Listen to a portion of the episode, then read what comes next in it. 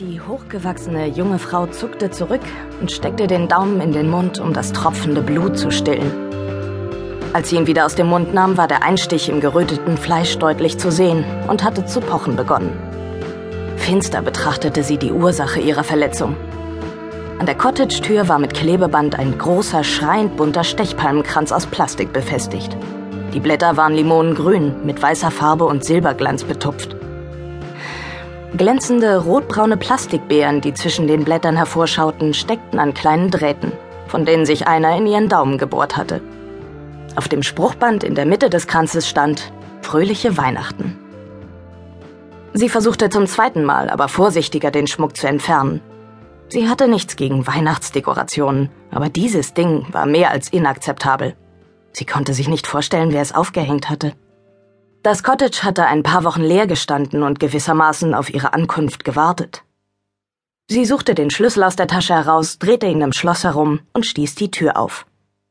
Mit Koffer und Stechpalmenkranz zwängte die junge Frau sich durch den Spalt und stand in einem fremden Heim, das zumindest für das nächste Jahr das ihre sein würde.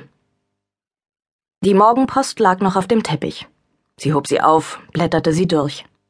Drei Postwurfsendungen, ein Anzeigenblättchen, ein Brief für die Russells, die Besitzer von Rose Cottage, den sie nachsenden musste. Und ein weißer Briefumschlag, adressiert an Miss Meredith Mitchell, Rose Cottage, Pooks Common bei Bamford. Gestempelt war ein Oxford. Der ist ja für mich, sagte sie, und ihre Stimme hallte laut durch den leeren Flur. Sie drehte den Umschlag hin und her und fragte sich, wer davon wusste, dass sie hier erwartet wurde. Sie war bis vor kurzem als britische Konsulin in Ungarn akkreditiert gewesen und hatte bekommen, was alle Angehörigen des Auswärtigen Dienstes eines Tages erwartet. Eine Berufung nach Hause.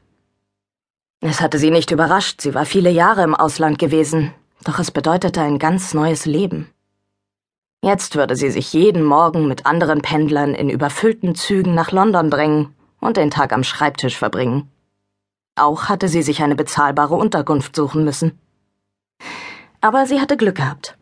Die Russells, mit der weiblichen Hälfte des Paares war sie verwandt, waren zurzeit in Dubai, wo Peter als Arzt arbeitete.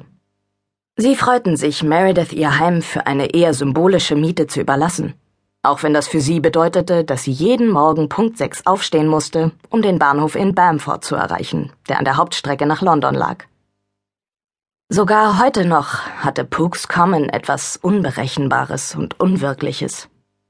Es war einer jener merkwürdigen Orte ohne offensichtliche Raison d'être. Kaum wert, einen eigenen Namen zu tragen, da er nur aus ein paar Häusern bestand.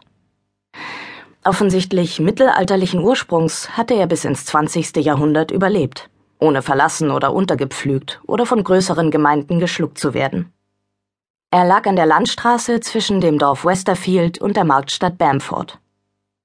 Wenn man die Straße entlang fuhr, existierte Pooks Common nur als Wegweiser eine Reihe von sechs Gemeindehäusern aus der Vorkriegszeit und einer Autowerkstatt. Die Werkstattgebäude waren überraschend modern und eine hell gestrichene Tafel verkündete J. Fennywick.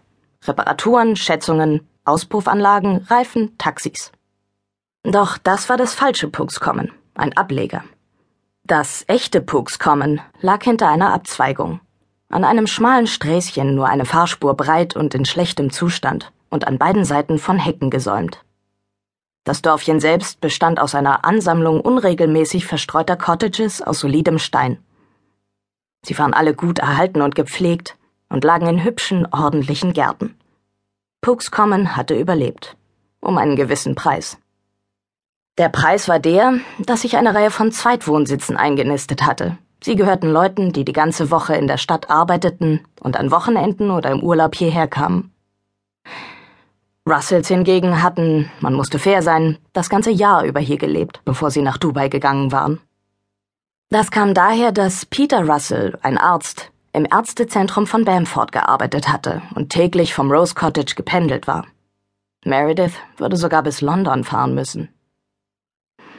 Wahrscheinlich war Pooks Common einen großen Teil des Tages verlassen wie ein Geisterdörfchen.